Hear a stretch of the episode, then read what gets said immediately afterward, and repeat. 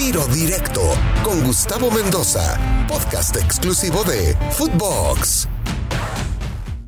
Amigos de Tiro Directo a través de Footbox, qué placer saludarlos. Soy Gustavo Mendoza y hoy, como es una costumbre de lunes a viernes a través de las diferentes plataformas, le damos la bienvenida a un invitado de lujo, Javier Pérez Tolfer, expresidente de las Águilas del América, empresario, gente de fútbol de toda la vida. Su papá fue doctor del América también durante muchos años.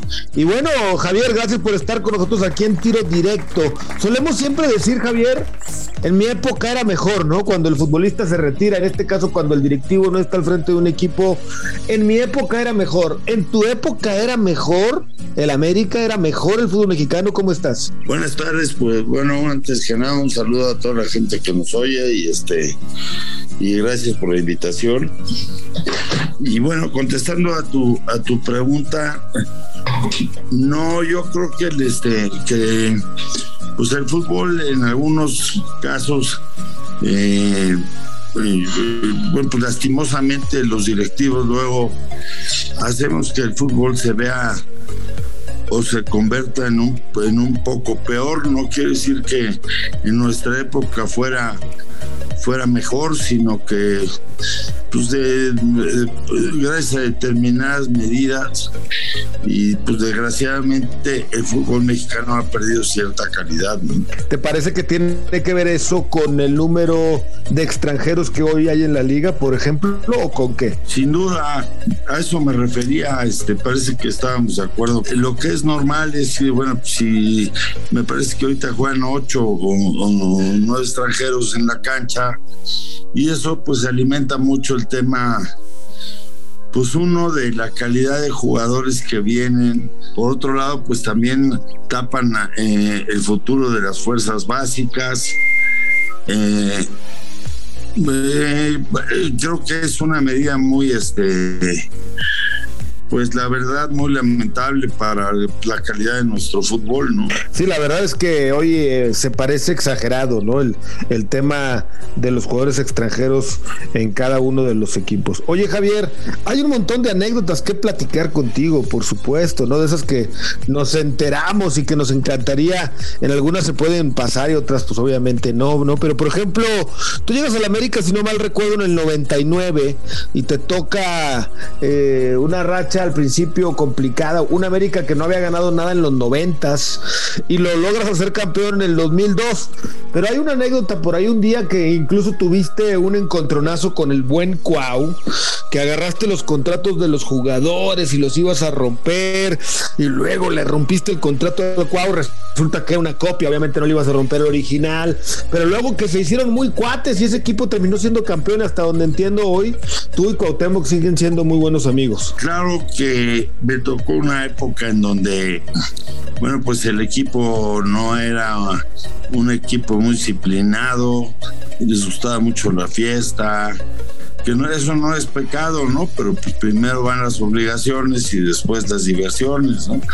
Entonces sí, sí es verdad eso de que se, de que alguna vez eh, pues, en uno de los de unos corajes, pues empezamos a, pensar en, en dar de baja jugadores que afectaban a la más gente del grupo. Y eso en el caso específico del que comentas de Cuauhtémoc, te quiero decir que mandé a hacer un estudio en aquel entonces de nutrición de cada uno de los jugadores. Y cuando abrí el sobre que decía Cuauhtémoc Blanco, decía libre. Entonces le hablé al nutriólogo y le digo, ¿y qué quiere decir li libre? Y me dice, no, pues que este cuate no hay bronca, lo que haga, pues se le daña muy poco su físico si se desvela, si, en fin, todas estas cosas. Lo que, bueno, vamos, eh, lo, lo teníamos a lo mejor que, que respetar, pero la bronca pues no era él, sino a los que se llevaba con él, ¿no? ¿Y, ¿Y, alguna vez hablaste con Cuauhtémoc sobre este tema? Sí, muchas veces. Cuauhtémoc hoy por hoy, bueno, pues un, vaya desde aquí un saludo al gobernador del estado de Morelos, pero hemos llegado a ser una, pues una buena y, yo creo que larga y, para toda la vida una muy buena relación. Pero cuando le, le, conté yo cosas que él pues que él ni, ni, que no se las decía yo a él, pero las decía yo por él, las hacía yo por él, este, un día estuvimos, me parece que de una comida nos levantamos como a las 11 de la noche de las, de, de las cosas que nos contábamos, ¿no? Como qué cosas hacías por él o decías por él? Mira, por ejemplo, pues este, en el tema del ahorro, ¿no?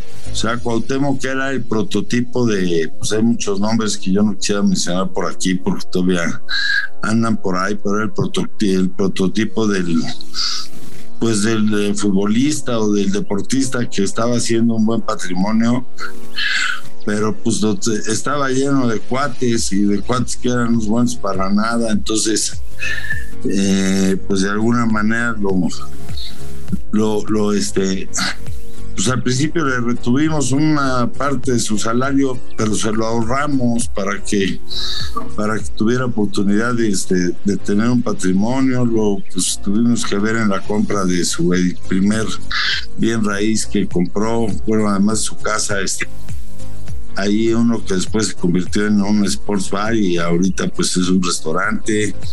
Y también tuvimos que ver en el tema de de que jugara en Estados Unidos, pero, pero también cuando se fue al Veracruz, algún directivo estrella, yo, yo ya no estaba en el América, fue cuando hubo un tiempo en el que me fui, pero luego me regresaron.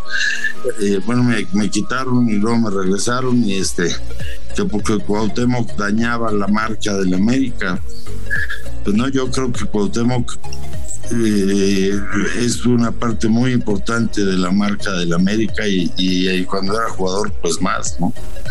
Un gran, un gran tipo y, un gran este, eh, protector de sus compañeros, ¿eh? No, no, no, no puedo dejar de mencionar que que cada rato estaba hablando por sus compañeros, que le subiéramos el sueldo, que hasta, hasta que un día le dije, bueno, pues mita y mita, ¿no? Porque ya me agarraste de tu tarugo. Oye, el que lo sacó del equipo en aquel entonces, si no me falla la memoria, fue Sague, ¿no? No, no, no, pues esas decisiones, este... Eh, pasaban por arriba de, de esos niveles en el equipo, ¿no? Fue, fue, el, fue el presidente en turno. Eh, yo no sé decir nombres, pero bueno, para que se hagan memoria. Oye, me, estás diciendo que ustedes le retuviste, tú como presidente de la América y ustedes como club, le tuvieron que retener el dinero a Cuauhtémoc para ayudarlo a ahorrar, en pocas palabras. Javier, ¿estoy entendiendo? Para que aprendiera. Ahora, ahora dicen que es bien codo aprendió muy bien. ¿Qué anécdota me puedes contar antes de volver a la actualidad? ¿Me puedes contar de, ese América que te, que te tocó? Eh, de cierta esta anécdota que un día le rompiste el contrato con Cuauhtémoc, pero era una copia y luego hablaste con él en tu oficina. Sí, así fue una vez. Genio figura, ¿no? Pues era bravo y, le dije, pues mira lo que hago con tu carta, pero yo tenía una copia fotostática en mi cara y todo y, y la rompí y nomás peló los ojos, pero, pero era una copia. pero creo que entendió la lección, terminaron siendo campeones, ¿no? Sí, sí, sí, pero mira, independientemente de, esas que son situaciones personales de, cada uno de los jugadores, y, y Cuauhtémoc pues era, era relajante y todo, pero en la cancha y con sus compañeros, con los chavos, era extraordinario, ¿no? Tuvimos un, un, un, eh, un ¿cómo se llama? una temporada donde regresó Cuauhtémoc y estaba jugando también Isaac Zamorano con él es una temporada que hasta donde yo entiendo, por lo menos el América no ha vuelto a romper ese, ese récord de 41 o 42 puntos en un torneo. Este, pero, pero Sí, pues es, es un gran personaje, es, tipo Rubén Olivares, tipo ese tipo de gente que, que jala mucha gente también. Sí, el, último gran ídolo, yo creo, del fútbol mexicano, así de ese tamaño. Oye, ¿cuál fue tu mayor acierto con el América?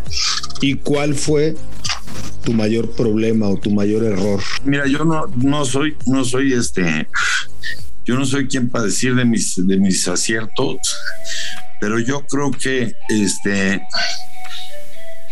eh, mi, error mayor fue eh, a lo mejor no, no interiorizarme un poquito más con, con, lo que yo podía traer a la América en ese momento. Aunque, aunque trajimos buenos jugadores, aunque hicimos este pues contrataciones históricas para nuestro fútbol, creo que, debutamos alrededor de 70 jugadores.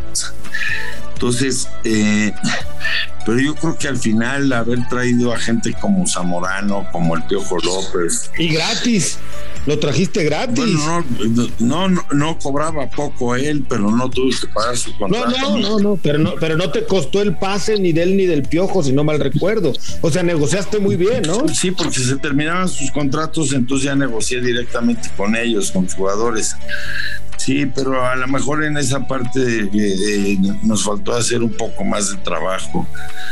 Y este, y mira, lo lastimoso siempre del fútbol es que cuando llega alguien, eh, y sobre todo alguien que no tiene mucho conocimiento de, los interiores de, todo esto, o sea, la, gente no se daba cuenta que, por ejemplo, nosotros hacíamos alrededor de 11 mil pruebas al año para sacar a 7, 8 jugadores, ¿no? Que administrábamos 60 escuelas de fútbol. Eh, y, todo esto pues, con el objetivo de, formar la fórmula que yo tenía en América era siete jugadores en la cancha este, mexicanos, de los cuales cuando menos cinco o seis deberían ser seleccionados.